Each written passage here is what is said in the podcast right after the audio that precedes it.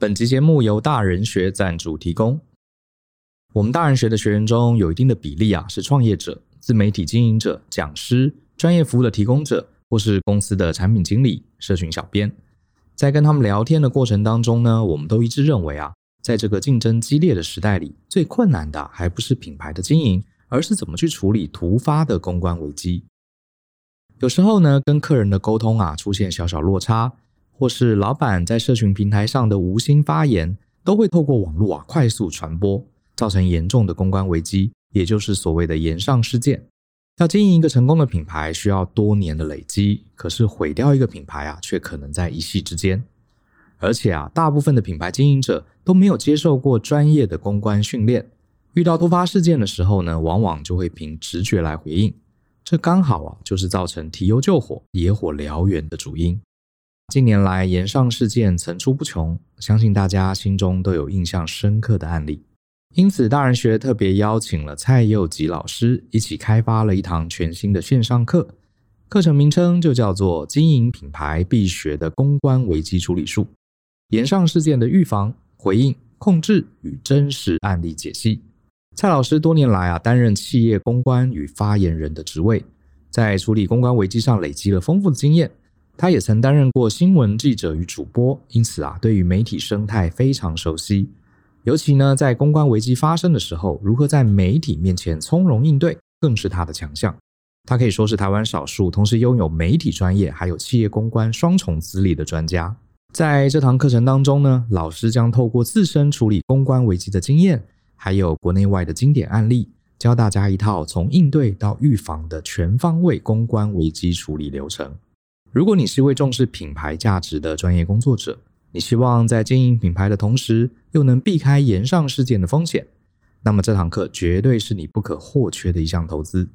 欢迎透过节目下方的说明栏，看看这堂课更详尽的介绍。感谢各位听众朋友对大人的 Small Talk 支持，节目啊不知不觉即将迈入第三百集喽。为了谢谢大家陪我们一起走过这小小的里程碑啊，我们将举办一个特别的企划，叫做 JB 快问快答。欢迎大家呢把心中想问 Joe 或是 Brian 的问题寄到本节目专属的 email 信箱，主旨记得标注 JB 快问快答，天马行空，任何问题都可以问哦。只要我们觉得有趣、有梗、适合快问快答的，我们就会挑选出来。在十月二十号第三百集特别节目中回答你哦。有兴趣参加的听众朋友啊，现在就可以写信到 podcast at ftpm dot com dot tw 信箱，期限呢直到十月十二号晚上的十一点五十九分。期待收到你的来信，我们三百集节目上见。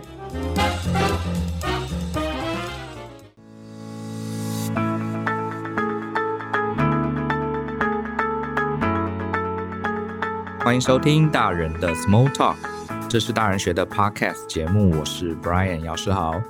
今天这集呢，请到我们的老朋友张明明老师来到节目。其实我们每次啊 跟他聊天，跟他录节目啊，这个前面都会花很多时间叙旧，然后这个一叙旧啊就不得了，这个常常引爆出很多新火花。上次在聊的时候呢，我们就谈到这个张明明老师过去啊。在这个美系的、日系的、欧系的厂商都有很丰富的销售经验。那我这个人对销售是非常有兴趣的啊，就会一聊就聊开了，然后就约他说：“哎呀，赶快下次要来跟大家聊聊这个销售啊的技巧这件事情。” Hello，明明老师你好。Hello，Brian 好，还有各位伙伴、各位线上的朋友们，大家好，我是张明明。这个大家对他的这个很有磁性的声音应该蛮熟悉了哈。那明明，可不可以跟大家分享一下你过去在销售方面是有什么样的资历？哦，销售哈，其实上次跟 Brian 谈完之后啊，这个其实销售是我人生历程当中一个很重要的转捩点。我本来在学校里面学的是 marketing，所以我的第一份工作也是在做跟公关行销有关的事。那我一直对于销售这个事我有点害怕，我不知道，我不知道朋友们是不是跟我一样。其实销售，我想到要面对人，然后被拒绝，我想到要被拒绝，那个压力就来了。所以我一直没有设定人生会有一个职场是在销售。那我第一份工作做行销是在比较正式的行销工作是在那个海洋拉娜。那海洋拉娜他做行销跟公关，他是以公关为主，所以我就开始跟我们俗称的贵妇在互动。那在互动的时候啊，那个贵妇就会问我说：“哎，我可不可以跟你买？”他很自然嘛，因为他不方便到百货公司去，那你总不好拒绝。他不来百货公司，他其实真正的贵妇是不会去百货公司买东西的。他打电话来吗？还是他打电话另外约时间呢？或者是在人比较少的地方，哦、或者是时间他才会出现。所以各位听众朋友，你们如果在百货公司，然后有听到说啊，贵妇谁到百货这边来怎么样？我认为那个 可以讲炒作这个字吗？我认为那个炒作和公关宣传的成分其实是很高的。对啊，他们是不会露脸的，因为他太危险了。危险不是在于说公共场合，而是他做了一些不雅的举动，或者说有心人士接近他的话，其实蛮危险的。对，所以他们在买东西一定是透过特殊管道。对，这个是我们通常在讲那个贵宾或者是 VIP 的时候，其实我们是不太容易见到他的。那因此，我那时候在海洋浪浪的工作，竟然可以见到贵妇，其实对品牌而言是一个很难得的机会跟资产。对，因为我们想尽办法去理解跟了解他们，要能够跟他们对话，甚至当朋友，难度非常的高。那他当跟我讲说：“哎，我可以跟你买的时候吗？”我是万般不能拒绝，因为我觉得这个拒绝了实在是没有理由，不能因为我自己害怕，然后就把这个机会推出去。所以。你当时并不是一个业务的角色，只是他直接问说：“哎，我想给你买产品。”对，所以你只好接了这样子。对，只好接了。哦、他他接下来第二个问就是：他跟你买有没有比较便宜？好，那因为我们百货公司有专柜嘛，所以我比较有个推脱之词，不太可能便宜。但是我们有特殊礼遇哦，可能送到你指定的地方哦，小 sample 多一点，或者我直接因为我是行销嘛，我直接帮你做服务。好，所以这个就是算是一点加值加分。那时候的做销售比较不像是呃我们传统想象的销售，因为其实人家来找我，那那种被动式的销售，我感受到的就是啊，你整个服务的过程里面是决定了你跟他销售关系很重要的连接。一瓶乳霜五万八，五万八一瓶乳霜，哇 Wow，对啊，各位听了可能会觉得很夸张，因为那个可以买一台欧多拜啊，真的，女士们把它抹在脸上也不会浮 logo，你知道吗？就有人就会问说啊，你干嘛把那么贵的霜抹在脸上？可是它就是那种呃仪式感，还有经验，会让人觉得我自己变漂亮。那那个仪式感就得有人创造，所以我就是创造那个价值跟仪式感的人。我们会先跟他讲品牌故事哈，一位博士他因为那个烧伤，所以这是他，哦、他太太烧伤，对他他烧伤，然后他研发，然后把这个疤给去掉。你要讲故事，那沉浸在这故事之后。接着我们就要他有一个仪式，把霜给抹开，温热。接着要用手掌去温贴，不是用指腹去推开。所以这三个步骤就会创造很大的价值感。所以我真的觉得，听众朋友，如果您想要做高单价，仪式感其实很重要。品牌故事有时候没有那么重要，因为说真的，现在品牌故事我们今天很难知道它是否为真。而且我看到很多台湾的店啊，都说什么他的创办是第五十年、第六十年，什么 since 一九一九六八，大家都要讲一个故事。对，我想 since 一九六八，这是哪一个 since 啊？我就搞不太懂。但是仪式感，它的价值真的会比品牌故事让人会更深刻。所以我觉得那时候我有体会到，哦，原来高单价产品是这样卖的，就是它的仪式感和价值感是人跟人之间互动而创造出来的。所以一开始你本来是行销公关的角色，就因为有一些这个 VIP 客人直接找你，所以你就不得不变了销售。对，那你后来有真正接触那种我们一般传统认为的这个你必须主动卖东西推销的销售吗？对啊，这就是我人生从天堂转到地狱的转捩点。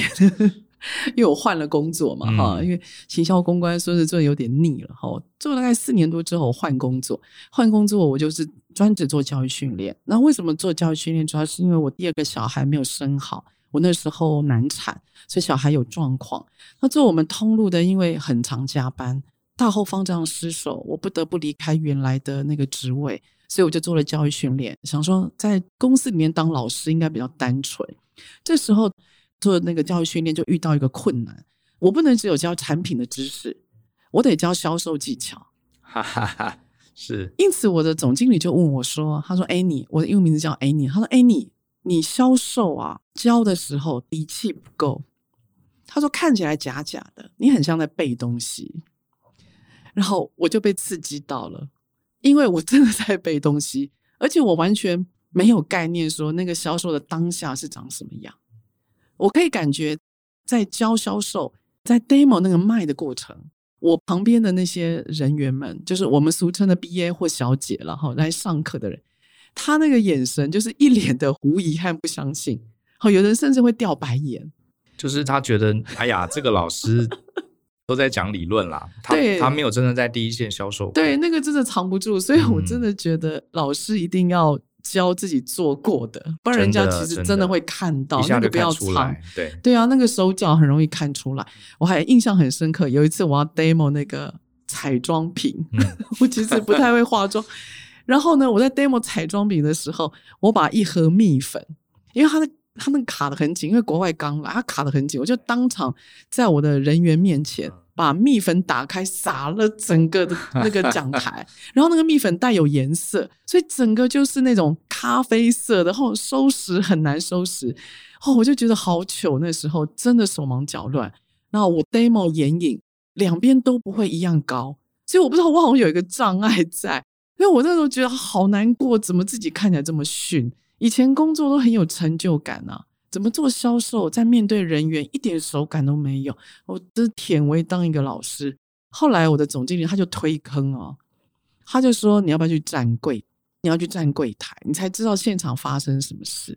然后这段对话是在 KPI 的时候，年度的 KPI，感觉这是一个无法拒绝的提议，所以我就说那是坑。啊，接下来我就难过了，因为我的总经理要求我半年之内不准回办公室。哦，我那时候真的超想离职的，因为我在办公室吹冷气、打电脑，我做的好好的，你为什么要把我丢到第一线？可是就觉得好像有点不太甘愿，所以我就应该也是那种那个不能被激的人。对啊，我 总经理超会超会管理我的，你知道有一种人需要被激。有一种人需要被激励，对，我就是前那个人，我需要被激，可是我对激励这件事情我没感觉，没感觉，对，可是我是被激的，嗯、我就接下来难过了，就是制服送到了，我们要穿制服，就是像那个类似柜姐这样的衣服，对，那那个品牌是穿套装，哇，我一穿制服，我看到镜子里面的我，我简直不敢相信，看着又胖又老又丑，因为我的毕业都好漂亮啊，他们都对我刻意维持嘛，哈。然后我就站在柜台，我一方面对自己的外表我很自卑，二来我完全不知道接下来怎么办，因为我被客人看，而且我被我的 BA 和小姐们看，他就看李老师哈，李嘎贼，我看你妈个安娜布，真的哎，那种挑战真的我快要崩溃了，压力，压力超大的。然后我遇到了，我遇到了一个挑战，就是有一个有一个人员呢，他从一个法国顶级的品牌过来。呃，C 开头的，我就先不讲了。他看到我站柜，然后又看到我在 coaching，就是我要我在站柜的时候，也会跟他们带怎么做销售啊。那我在带销售的时候啊，他就跟我讲说：“他说老师，我一直有个客人啊，我没有办法卖他美白化妆水。”说：“哦，我们很热情哦，真的，你遇到什么困难？”他说：“老师，困难是没有，但老师，我可以请你卖一遍给我看吗？因为我不知道怎么成交。”他是真的想问你，还是顺便下马威啊？我觉得他想要下马威。那一次，我跟你讲，我在柜台有点发抖，就是我可以教，但我从来没有成交过，因为我换公司了嘛。我以前是贵妇，成交很容易。现在到了这个品牌，其实他是站柜，他没有那种 VIP 要特别服务的，就是直接是呃路过客，你要路过客，对，嗯，嗯。然后接下来讲着讲着，你知道那个小姐她多。我觉得她有点可恶，一个年纪轻轻的哦，一个女生很漂亮，然后她就说：“其实老师，我客人已经约来了，他就在这里，他约来了，他根本设了一个局啊！”我觉得他设了一个局，哇！那时候我又生气，又觉得丢脸，然后又觉得不知所措。我从来没有在上班的时候这么的慌乱，嘿，然后我就一直告诉我自己：不要慌，不要急，想想。我平常怎么叫自己的？那个真的很慌，所以 Brian，你能想象吗？你带着你的员工去拜访客户，他告诉你说：“Brian，我这堂课一直卖不好，你可以今天跟客户拜访的时候成交一次给我看吗？” 你知道那种感觉就是你死定了，是可是你又觉得你害怕极了。是，对，那种感觉就是这样子。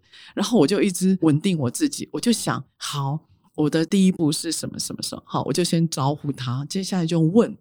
我的强项其实是问问题啊，我聆听的能力很高，所以我就问他。后来我才大概了解，他不是不用，他是有过敏的问题。然后接下来他也不是不用，是他过敏，他用了某一家，他觉得比较舒服，所以他不敢换。好，因此我就针对他的想法，我的那个讲师或者老师的那个情感又来了，因为人家有困难，我们很自然要去满足跟解决他。我讲话可能感染力比较重吧，哈。他听到我这样子，然后又看着我的眼神，一副就是。要把它治好的感觉是，已经不是在卖东西了，而是想要，对，而是想要解决他这个问题。对，我觉得那种诚恳你很难装出来。那客人的确是老客人，而且各家一楼的各个专柜他大家都走一遍了。那一次为什么会让我后来喜欢销售？是因为那个客人离开的时候，他买了两瓶精华液，三瓶美白化妆水。一瓶那个保养的抗老乳霜，然后又再加上一个眉笔。哇，他买了整组。对，他买了整组。然后接下来好笑的是，这样算起来大概将近两万五，我还记得是两万五左右。然后我看着那个整我的 BA，我问他说：“这个账要算谁的？”对，挂在谁的业绩上？没错，因为我是办公室主管，我不能挂业绩，所以我不能抽成。我问那个女孩子说。这个账我要挂你柜长的，还是要挂你的？我问她，因为你你算一下，如果今天这个人他可以抽里面百分之五哦，他其实他完全没有做什么，他就大概赚了一两千、两三千块跑不掉，因为还有团体的业绩。光这一单，嗯、对他光这一单，他完全没有做任何事。我就问他说：“你要挂柜长的，还是要挂你的？你猜答案后来要挂谁的？你猜，随便猜。”他可能要想要挂自己的吧。他很小，对不对？对啊。那我的答案是啊，我后来也给他，我挂给他，给他。虽然他整我，嗯，因为我要让他知道，今天 这一单的销售，嗯，是我展现实力给他，他之后就要好好的做销售这件事。只要老娘 我来，他就要展现比我更好。后来的确，我征服了一只野兽，然后也让自己推到销售了。对，那这个事情就传开来了，因为这个柜台是发生在台北市忠孝东路上某一个百货，就是最每年都最猛的那一家。嗯，然后因为我不能挂业绩，可是我可以做业绩，所以高雄的 SOGO 打电话来说：“他说安妮老师，你可以来我们这边站柜吗？”哎，我觉得你那天的经验真的是谷底翻身，嗯、对，然后让你从排斥这个业务的工作、销售的工作，然后一咬牙克服了之后，反而中间拿到了诀窍，抓到了他的成就感。没错，然后我后来自己在呃反思那段过程啊，我真真切切的确实一件事，就是不要让销售这件事自然发生，你一定要自己先练个基本功，因为。当你有基本功，你被拒绝的时候，你会知道下一步要怎么做。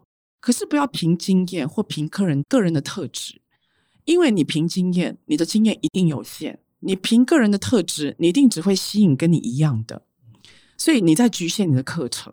当你局限了你的课程，你你老是卖一群呃可爱的奥美亚，或你老是在卖一群那种软烂的男人。你知道你的客群限定了之后，你业绩就不容易做广做宽。可是因为你有训练过，你知道那个步骤一二三是什么，你只要依循那个步骤不断练，你会发觉那个步骤它会帮助你开拓，因为你永远会知道下一步可以怎么做。所以我真的觉得，如果朋友们你们现在主要的工作还是做 B to C，我是做 B to C 出来，就是一般的终端消费者，我真的建议你还是要有步骤，好，不要去不要耍嘴皮子。然后你要让他知道你的诚恳，因为呃，当我们知道诚恳才是销售最后的王道，是这样子。我觉得你刚刚那段经历蛮精彩的，也让我想到我自己走到销售的，我也想对跟大家很快速分享一下。呃，我可能在节目里面比较少讲过，其实我除了顾问跟讲师之外，我也很喜欢销售工作。嗯，其实真的跟敏敏状况很像，我是有其中有一份工作是呃一家顾问公司。那我刚进去很开心，觉得太好了，我终于当上了 consultant。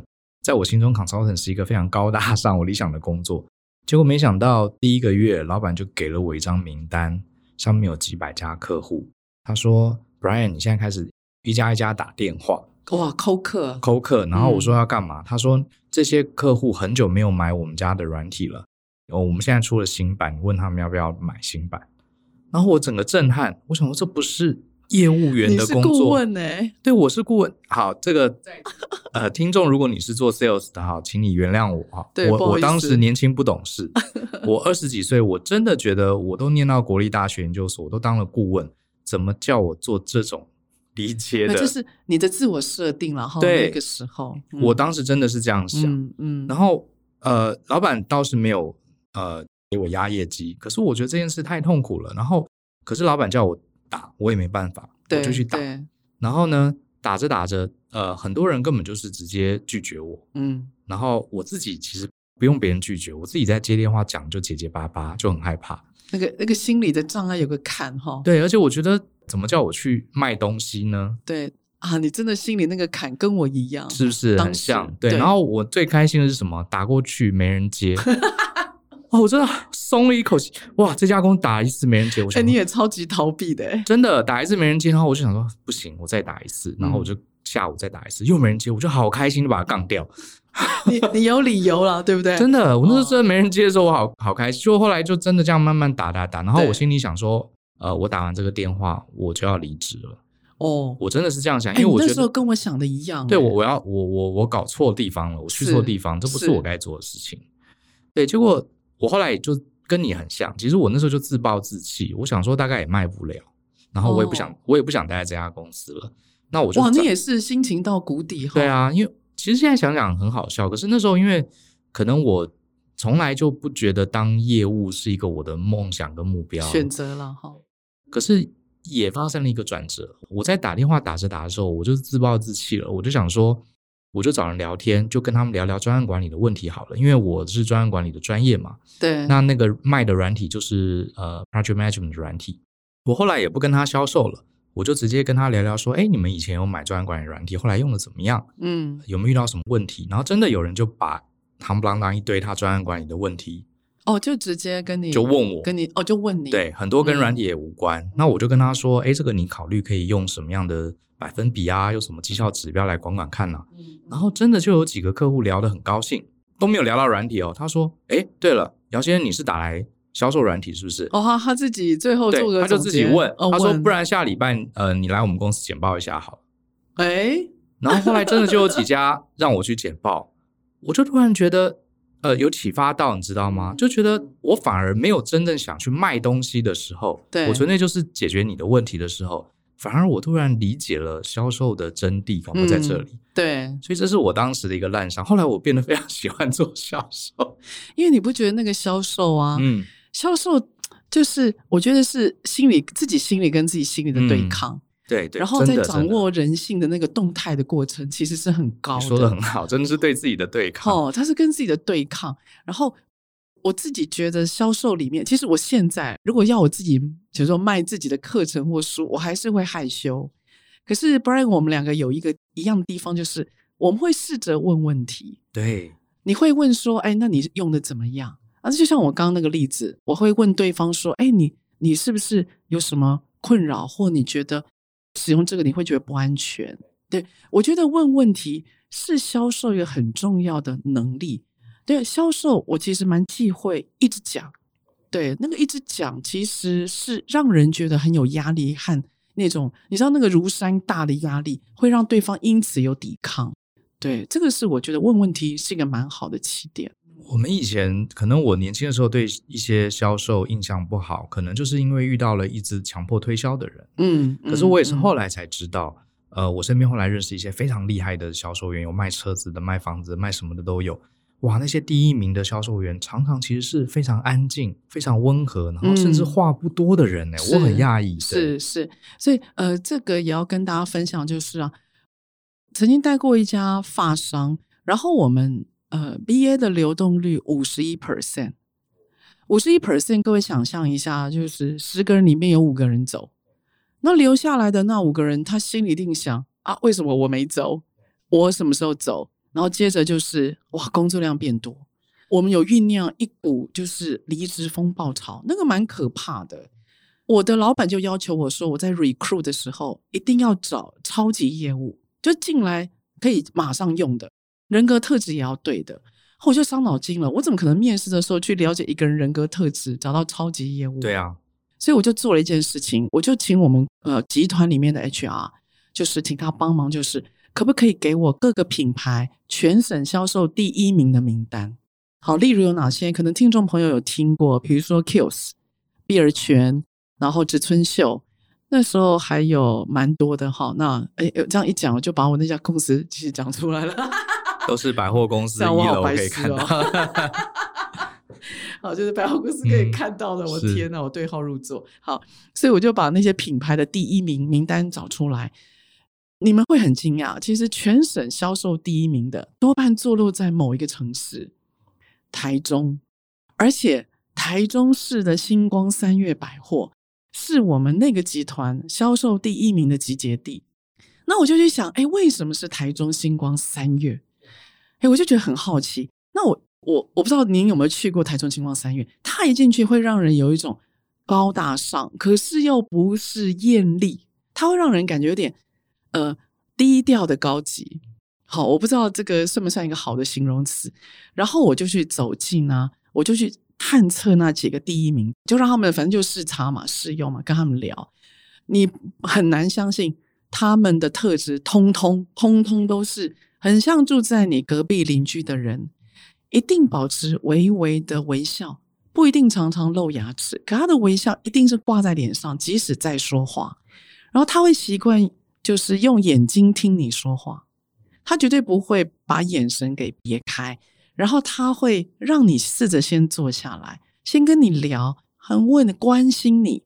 他只有在最后三十 percent 或四十 percent 的时间才会说：“哎，那我那个我请你来擦一下新的产品，不用钱没关系，不用买没关系。”他都是以退然后为进，他会让你放下心防。就算我我是同一个集团的人哦，我是集团办公室里面的经理。我到了这些品牌销售人员的前面，我看我哈卡都拿出来了，我已经要刷了，你知道吗？本来做田野调查，就卡都拿对，因为其实我们可以原购，原购真的蛮便宜的。你看，我已经我我忍不住，我已经要刷卡了。那一刹那，我就突然警醒，又看到我的卡躺在桌上，我突然警醒，还是要省一点，因为那一刷一两万也跑不掉。他把你拉到那个，对，他把我拉到一个情境去，嗯，然后我很自然的，我想享受这一刻，所以那个销售。第一名的人真的都不是几个最后的一对，嗯，这个我印象非常非常深刻。有的销售真的就是伶牙俐齿，嗯，然后他有问你问题，可是你还没回答，他就哔哩吧啦哔哩吧啦讲更多，对呀对呀，就会呃，我们人就会自然有一种哦，你好，你好想要我买，那我要仔细想一想，反而反而就退却了，就会有一个呃阻抗，阻抗，那个阻抗。很强的，所以我觉得不要再，尤其现在因为实体销售，大家慢慢越来越不去了。那大家好不容易有实体销售接触的机会，千万不要把客人给吓跑。因为有些人他会说：“哦，我今天只有这两个客人，我要好好把握住。”这是我最常听的，我好好把握住，我就紧张了。我说：“你如何把握？”他说：“我一定要介绍我们最便宜的东西给他，我们最好的东西给他。”啊，我就知道他这个一定会 fail 掉，他这个一定会让人吓跑。所以，真正超级的业务是人家自然会来靠上，而不是我们今天一直不断的讲。所以，那个那个黏着跟吸引啊，我觉得不管是 to C 或 to B，都是一个蛮重要的精神啊。而且现在很多人真的要买比较高单价的东西，嗯，自己都会先上网查一查嘛。对啊，所以基本的资料搞不好也有了，他都有了。对啊，所以现在的顾客旅程一开始通常都是网路。然后搜集资料完之后，如果是特高单价，他接下来的第二个销售旅程会是朋友，他会问一下周遭的人。然后接下来第三个旅程就是他会试探，他不会马上接近这个店面，他会先旁边偷看一下。然后接下来第四个旅程才会进去做摸索。所以他其实在验证他资料搜集和经验搜集的结果，是不是如他所听到，跟他如所看到的是一样的。他如果验证是一样的，他才会让你有慢慢靠近他的机会。这时候你靠近他的时候，你不能够一下子把他吓到，一直在说有多好多便宜。其实我们在销售的时候，尤其是 to C，我们很忌讳你一开始就说啊，这是我们新品哦，如果现在买的话打八折。哎，对，很多都是这样。我们非常忌讳一开始一开口就打折，那应该要怎么讲价？我觉得你可以跟他讲说，哦，这是我们新的产品，很有特色。那它的，例如假设，呃，它的呃设计颜色对比很强，它的功能性很高，您可以看一下。这时候先退一下。为什么不要讲打折呢？打折是它有两个问题，第一个就是你好像在假设他要买了，所以你会让他一下抗拒，因为这东西应该不便宜。对不对？第二个就是你把价值感马上就打折了。我们会一定要记住，我们今天会成交，一定是因为价值它要大于价格，不管多少钱。所以你马上把那个价，你马上把价值等于价格，然后又把价格打折，我们就会直接觉得说啊，这个价值不如你所呈现的。所以那个开始打了折扣，所有的对话就会开始往价钱走，往价钱走，明算盘就很难了。你去算那个两块、三块、八折、七折，那个就真的很恐怖了。我倒觉得不要把自己的销售习惯往这方面去学习。也是有些 sales 他有一些业绩压力了。嗯，他想说，哎呀，少废话了，赶快便宜，你赶快买。对，所以就急啊，急就做不了单啊。这个我就觉得大家要有点耐心，有耐心才会做得到销售了哈。所以真的就是，呃，我自己后来当了业务，我才发现，其实真的重点不是在你很会讲话，口齿伶俐，嗯、然后很会吹捧客人，对，反而是透过好的问题。嗯，那你呃，敏敏可不可以跟大家分享一下？假设我们今天接触一个客人，嗯，呃，大概可以。从哪几方向问？因为有些时候问题也不是那么好问。嗯嗯嗯、比方说，呃，客人来买保养品，呃，像我可能就想到说，啊，问，嗯、啊，您需要什么吗？这个问题好像也不是很好，到底该怎么怎么问？对对，好，我们最常听的就是，呃，有没有需要看什么产品？对对对对，客人其实答不出来的，因为他不知道有什么产品，他，一定会说我逛逛。对，好，所以。在销售里面呢，其实我们会有几个重要的步骤。第一个步骤，它一定是 ice breaking。那 ice breaking 就要看你的应该讲勇气了。我们通常会建议你一开始一定要打招呼，这个跑不掉的，因为你不打招呼就真的太无理了。所以那怎么打招呼呢？你一定要用你的声音去代替你的语言。因为打招呼都是“你好，欢迎光临”，不会差太多嘛。你不可能那个词改太多。可是关键就在于你的声音，你的声音一定要带着微笑的嘴型去讲，有表情，有一定要有声音的表情。对，嗯、声音有表情，脸一定有表情，因为声音是跟着嘴型做的。那嘴型就是你脸上的角度啊，所以你的脸上要有表情，你的声音才会有表情。哎，你好，欢迎光临。你好，欢迎光临。那个差很多嘛，所以其实是声音的表情跟魅力在展现那个温暖度。好，那呃，招呼一定要讲完之后，接下来可以跟他介绍一下，说啊，您现在看的这一区，一定要知道他现在落点在哪里，那个眼神落点。你现在看到这一区呢，呃，是我们最经典的产品区。那如果你对我们新品有兴趣的话，那您可以看一下，例如哦，左手边这个方向，我们有一排的陈列。简单讲完环境。或者是重点完之后，接下来要注意做一个动作，一定要退。你要给他一点空间，给他一个身体的距离。对，the room to breathe，你一定要让他有个空间在，让他知道他现在可以摸索哪些。好，这个是我们通常建议比较稳稳当当，然后又不会让自己陷于尴尬的 ice breaking，然后等于是先做温暖的招呼，然后再做简单的介绍，先不要马上进攻，然后。第二个阶段就有趣了，当他的眼神停了，或他的手开始摸，他有肢体讯号，你再做第二个部分，就是你可以单刀直入，或者是直接问他问题。你可以问他有没有需要我协助的地方，或者是你可以直接跟他讲说，所以我大胆假设，您现在在看这个啊、例如你现在在看这个包包是要自己用是吗？诶，为什么你会这么问？哦，因为我看到你的包包，呃。你好像包包装很满，也许你需要新的包，所以这时候你可以用两种方式，一个是单刀直入，用观察法；一个是问问题，直接看要不要提供协助。所以这时候你就会发觉，他今天开始让你去做咨询，也就是介入的动作的时候，你大概销售就成功了第一大步了。对，所以销售的第一个很重要的单一关键字就叫介入，就是介入是一个你完成销售重要的第一个坎。对，被你这样一说，其实我们日常就以百货公司来讲好了，嗯、其实真的有 follow 这个基本原则的人其实并不多诶。呃，其实非常少。我觉得是因为销售压力太大，办公室就算有在教，可是其实销售要成功，最重要的是 supervisor，也就是区域的经理跟主管。我觉得区的经理跟主管都太急了，然后他们有时候在念人跟骂人的时候真的很恐怖。所以当你是他的属下，你被骂了，你真的很难让自己比较平稳的去面对客户。像呃，你讲那家百货公司楼上都是男装部嘛，有些时候我会去买领带、嗯、哦。男大概男生像就我也常跟他，他也常跟我聊，我们都很怕去百货公司买领带。那个销售员都是大姐，然后一直跟在跟在我们后面，完全没有你讲的那个提问，然后也没有观察，然后更没有后退一步。对的，他看到你，甚至就一两个这样涌上来，哦，我觉得好可怕哦，就是从来没有觉得自己那么受女生欢迎。没有问题是，你知道，Brian 在百货公司是有秘密的。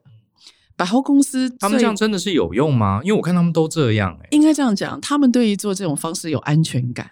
百货公司里面呢、最热卖的三个楼层，一个是 B one，一个是一楼，一个是二楼。他们 B one 一楼跟二楼是他们的重点区，这三区里面的销售人员有一些部分是领百货公司薪水的，所以他是被百货公司所管。因此，百货公司呢，他盯就会盯牢一点。然后他要的人也都要比较年轻漂亮。好，那接下来离开了二楼，三四五六往上的楼层，很多都是品牌自己养的。好，比如说有个品牌叫大人学，那大人学来这边设柜，所以是大人学的员工来这边站柜，所以领的是大人学的薪水。所以他今天不会怕百货公司怎么管他们，因此他爱怎么卖怎么卖，是因为总公司并没有派人在这边 supervise 啊。那百货公司的 supervisor 对他们又没有效力，所以他爱怎么卖怎么卖。那他没有客人的时候就聊天嘛？对对对，他就聊天。整个氛围是不一样的。对，他聊天聊得超大声的，完全不管旁边有客人。哎，阿 里阿里下面搬了啊哟，拿来放假好要挟我我那样。他开始骂，他骂公司是隔空在骂对方，啊、客人就都听到。他完全没有在管，他正在做销售。所以我有时候看到这些，我都蛮火的。我觉得他们没有去尊重品牌，赋予他们的责任。然后因为百货公司也没特别管，你知道吗？因为他人都在。二楼、一楼，他的重点是嘛，所以他今天没有在管，然后总公司又没有特别人在看，你就会发觉，他就稳稳的站在那边，然后不怎么动，也没有人会要求他改变。总公司在讨论业绩的时候，他其实有千百种理由说他业绩为什么不好，那因为根本没有人看到，你无法验证到底是否为真，总公司的人力又不足去看每一个人嘛，所以他只能说在一些重点的。点，比如说比较好的中校东路某一家，台中的某一家，高雄的某一家，顶多有办公室人员去看一下，就这样而已啊。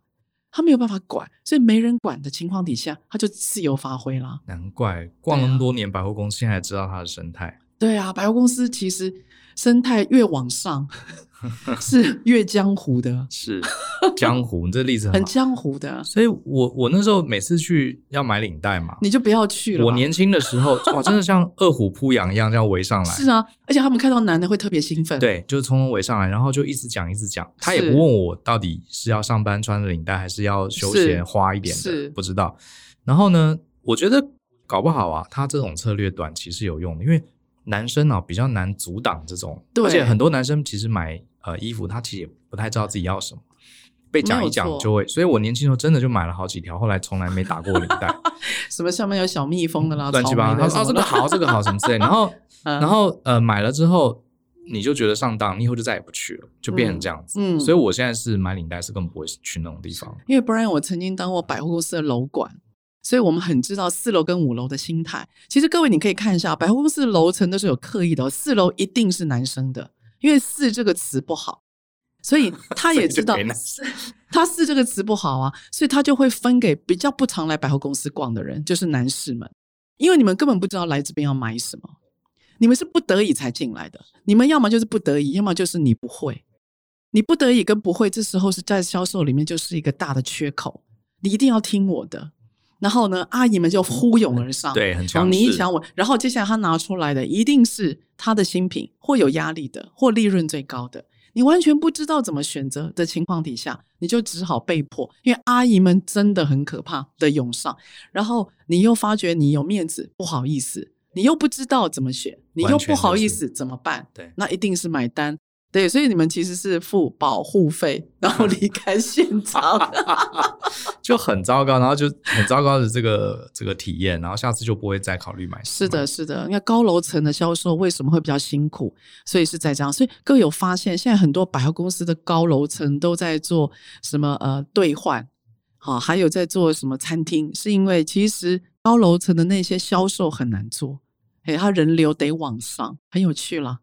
我觉得我也想问一下敏敏啊，就是当然你后来的工作就变成讲师，还甚至还当了很多企业的管理的 consultant，对，你就没有继续一直做这个业务到现在。我比较好奇，我想问你 那一段呃业务的历程，对你整段职涯甚至你的人生带来什么样的启发或帮助？就刚开始刺激还蛮大的，那后来大概我其实我真正觉得自己比较自在，约莫是半年之后了。好，半年之后我就自愿不回办公室了，做上瘾了。我就做上瘾了，因为主要是 我觉得他对我人生最大的启发就是我过了一个坎。好，真的，我过了一个坎。哎，我发觉做销售能够应用到各个领域。嗯，所以我太窄化销售这件事，我喜欢，我喜欢是因为我觉得它里面有很多的原理原则跟人性有关。所以第二个，我又发现，哎，人性其实一直都是我很喜欢的。不管我在做行销、公关或教育训练，哎，我们接触的不就是人性吗？那人性其实是无法掌握，可是人性可以被观察，可以去做连接。所以我也在感受我跟别人的连接到底可以，我可以容纳到什么程度？意思是。我第一眼看到他很讨厌的人，我可以因此跟他共事吗？连结吗？所以我一直在想这件事，所以他对我的人生其实启发很大。因为我在做讲师，讲师某方面我们一直在流浪，我并没有固定的上班工作地点，我要到各个企业去，某方面就很像艺人呐、啊。对，是啊，很接近，所以让我叹口气。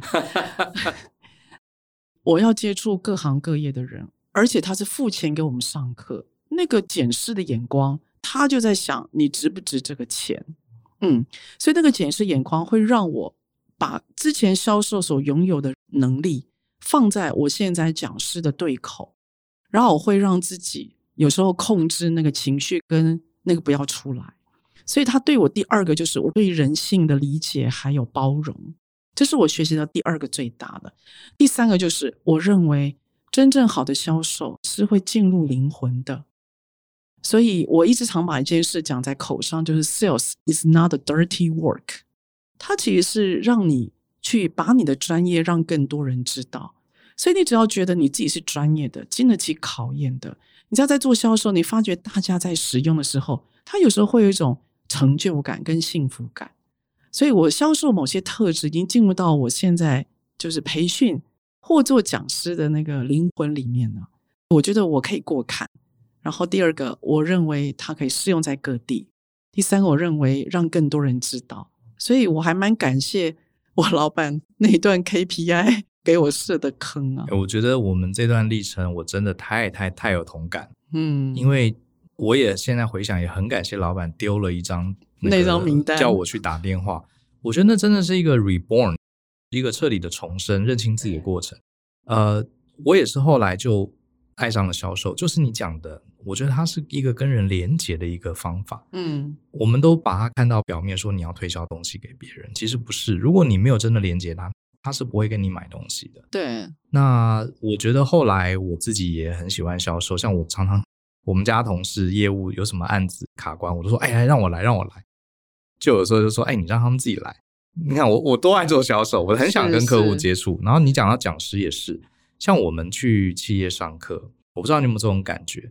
有些时候，呃，去上课之前，我们会大家大概查一下这家公司哦是什么样的同学，做点功课。对，然后一上台，我们会看大家的眼神，看他们之间的互动，看一些反应啊，他们怎么沟通，我们其实会立刻知道今天课程要怎么切入。对的，你是不是也会这样？我会，对，而且我这个能力，我觉得是让我在这一行能够，没错，能够至少有个发言地位的很重要能力，嗯、就是我对于人的敏感度非常的高。我觉得这个就是从业务工作培养出来。如果我没有这个业务训练，我其实没有办法马上判断他大概是一个什么样的类型或状态。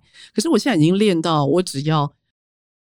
一个场子可能三十几个人哦，不算少哦。可是我只要眼神看一圈，我现在已经大概可以在十分钟之内可以预见我接下来的七个小时我要怎么办了，然后他会发生什么事，而且我已经可以做到会知道哪些是关键人物，因为他的肢体、他的表情，甚至他只要讲一两句话，他的声音其实比较准，他的声音会告诉我他带着什么心情来，然后我就会知道哪些是雷。哪些是咖调啊咖嘛？那个的布局会让我们在整个帮陌生人上课的时候会比较稳当。对，我不知道你应该有画面吧？我完全 知道你在讲什么。我们去呃公司上一模一样的课，嗯，可是每一次都会在开场前就会横扫，然后脑中做一个很快的运算，对，就会知道这家公司我要强调什么，然后有哪些笑话可以讲，哪些话不要讲。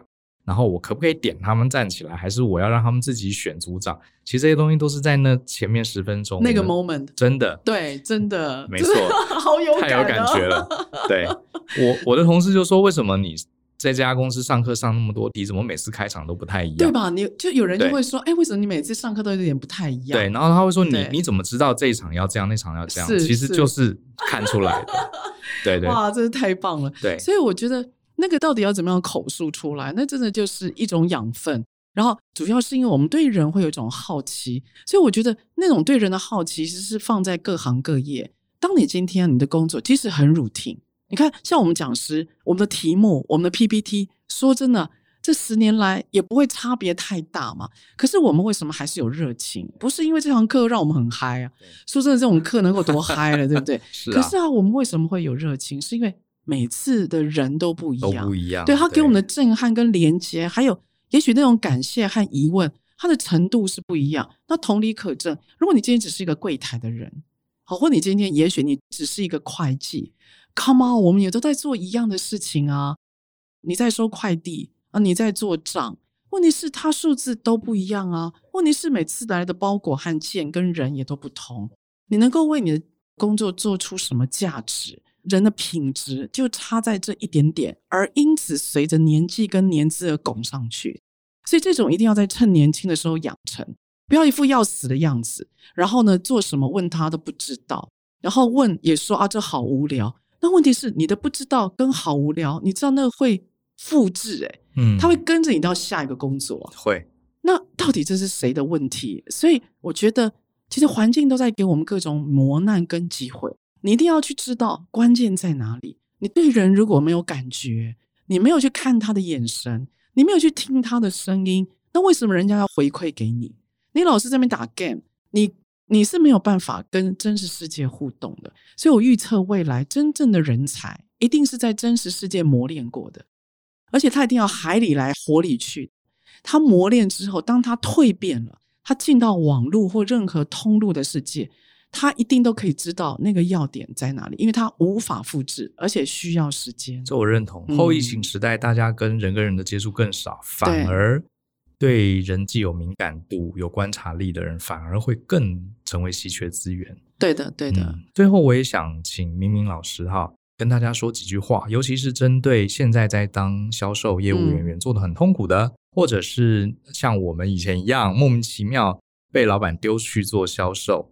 或者是对未来想从事销售的这些年轻朋友们，嗯嗯、呃，可不可以给他们一些啊、呃，给他们一些鼓励，或是给他们一些方向？哦，这个是一个，我觉得这是一个很棒的，就是 moment 啊，哈。呃，我鼓励，如果你现在在销售上面，你觉得自己有挫折的人，请你去问自己一句话，就是你觉得你的产品或服务好吗？你想不想让更多人使用它，让你可以帮助他，让你可以照顾他？如果你想让更多人被你照顾，那么你就把你的销售能力尽量的使出去，因为他是你的客户，你就有理由可以照顾他；当他不是你的客户，你就比较没有理由照顾他了。所以，当你今天你觉得你的产品不错，服务不错，你想要照顾更多人，让他们使用，你就把你的能力尽量展现出去。不要说销售，而说是一种连接，而说是一种照顾。因为呢，当你们今天有这样的连接，相互可以照顾的时候，你就才会发现，原来销售只不过是提供我们人生场域的一个平台。真的，对，它只是一个媒介而已。它只是一个媒介。那重点就在于你能够为自己做什么和为他做什么。那我了解都会有压力。好，那人生就是一个去整理自己压力和管理自己压力的过程。好，不要说自己压力很大，你每次都要想我接下来可以做什么。因为我的习惯就是不要问压力，你只要问你接下来可以做什么，你接下来可以做什么，这样就好了。所以不要去想压力这件事，你只要想你接下来怎么做。所以两个重点了，第一个让你自己可以照顾更多人，第二个永远去想你接下来可以做什么。所以销售的路上一定永远都有各种门为你敞开的。嗯，哦，太好了，我觉得这是一个很、嗯、很温暖又很明确的方向，尤其是前面的几句心灵拷问。不要只问你今天怎么样达到业绩，嗯、你应该问你对你的产品喜不喜欢，它好在哪里，你要怎么把它介绍给你的客户？对，这真的是一个很棒的灵魂拷问。呃，我也补充一句，我觉得销售是年轻人，我觉得都值得去试试看的。希望大家不要像我以前年轻的时候一样，觉得它是一个呃 dirty work 啊，这个它其实非常非常值得我们去学习，而且它是一个跟人的连接。对的，而且销售越早做越好。对啊，你没有什么面子的成本，所以我觉得一定要更多磨练。销售做久的人，我们常讲他会有那个，他会有销售魂，他这种魂会让你一直想达标。所以销售会，他会磨你的灵魂，因为销售魂他会告诉你，我不放弃，我要再试试看，还有别的办法。所以能够让自己有个销售魂，那个魂就会成为你一辈子最重要克服难关的资产呢。谢谢敏敏今天来我们节目，我觉得今天这一集我自己是觉得很精彩，而且跟你聊很开心，因为我们真的都刚好历经了对销售有截然不同看法的一个转换。对的，对的，超开心的。对，希望大家也能从今天的谈销售的话题，呃，得到一些心得跟启发。相信思考，勇于改变。我们下次见喽，拜拜，拜拜。